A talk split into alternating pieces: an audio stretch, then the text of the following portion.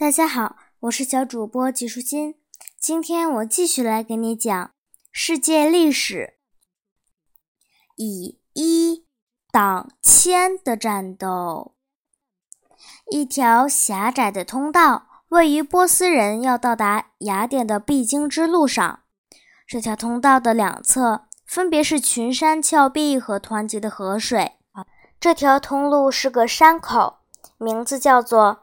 塞莫皮莱这个字的前面部分和热水瓶的这个英文单词有点类似，那么或许你就能猜到它的意思了。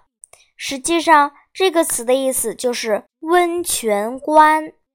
它的名字的来源就是因为在这条去往希腊的天然通道附近有多处的温泉涌出。希腊人决定在波斯军队到达雅典之前，先到温泉关和他们对垒。在这样一个据点，少数的希腊战士就能发挥以一挡十的作用，从而可以将众多来犯的波斯人阻击。同时，一支由最勇猛的军队带领的全希腊最好的战士组成的军队被希腊人派出。这是希腊人自己的精兵良将，当时这好像也是一个相当明智的决定。派往温泉关的领袖是斯巴达国王，他叫列奥尼达。这个名字在希腊语里的意思是像一头雄狮。和他同去的士兵数目是七千名。你们想一想，这是要用七千人。抵挡二百万人的进攻，这七千人包括三百名斯巴达人，而永不投降、永不屈服的，就是斯巴达人所受的教育。斯巴达人的母亲常对儿子说：“或者拿着你的盾牌回来，或者躺在上面回来。”当这群少得不可思议的士兵们将薛西斯的道路挡住时，他感到了相当可笑，就派使者叫他们投降。你猜他得到了列奥尼达怎样的回答？那正是我们意料之中的斯巴达人回答，简洁却切中要害，是拉克尼式的回答。列奥尼达简单的说了一句：“上来抓我们吧。”薛西斯别无选择，只好命令军队向前挺进。这场战斗持续了两天两夜，结果是这条要道仍然被列奥尼达带兵坚守着，波斯人无计可施。此时，一个可耻的希腊懦夫做了叛徒，为了活命和得到薛西斯的奖赏，他将山上的一条秘密通道告诉了波斯人。就这样，波斯军队通过这条秘密通道绕过关口的希腊人，从山上向下俯冲。将挡路的涅奥尼达和他的战士们包围。次日一早，波斯人已经发现了密道，并且已经从背后向他们包抄过来的消息就被利奥尼达得知。不过，对于他和战士们来说，逃离这里的时间还是比较充分的。于是，他想要所有的人逃走，并马上离开。而坚持留下的人则清楚地知道，这场战斗己方必输无疑，他们所留下的人也必死无疑。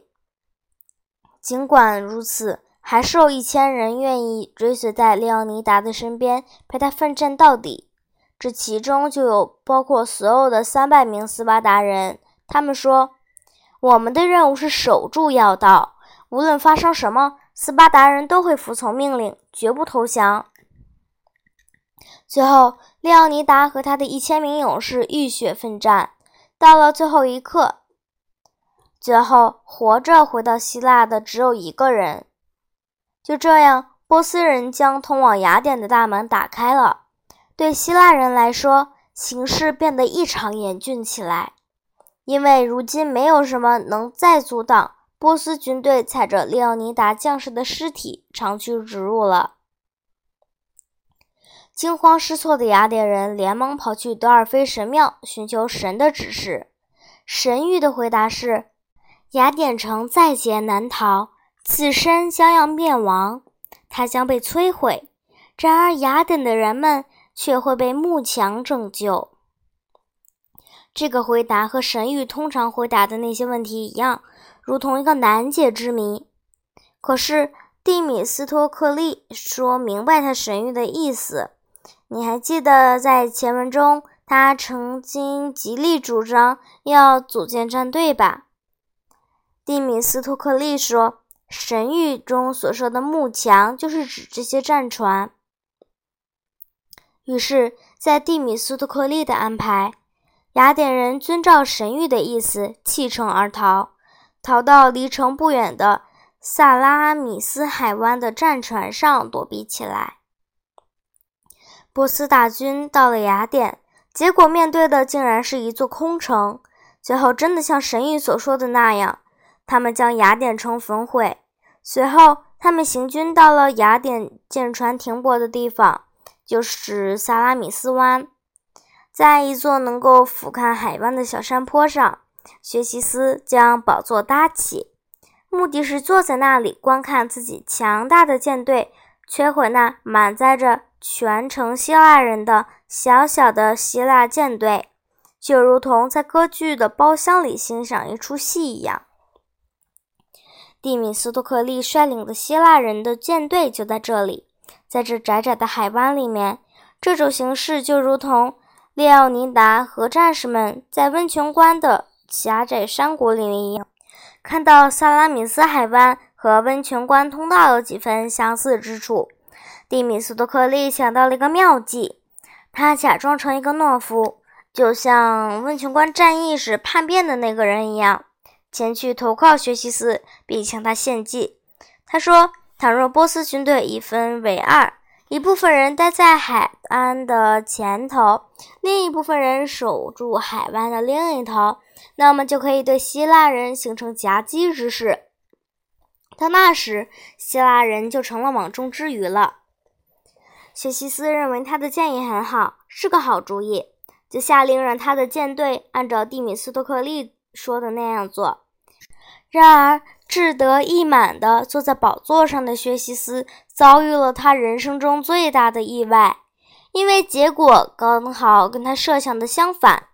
因为波斯人的舰队分为了两部分，于是处于中间的希腊人就可以对两头的波斯舰队分别进攻。而又因为海湾狭窄，波斯人的舰船行动不便，最后互相撞在一起，很多船都沉下去了。就这样，希腊人将波斯人的舰队彻底打败了。不可一世的薛西斯带着他剩下的海陆大军，灰溜溜地从原路狼狈地逃回了波斯。此次进攻是波斯人最后一次试图占领希腊这个小国。倘若蒂米斯托克利没有当权，这样一支强大的舰队就不可建立。那么，等着雅典和希腊的将会是怎样的命运啊？今天的内容就是这些啦，小朋友，拜拜。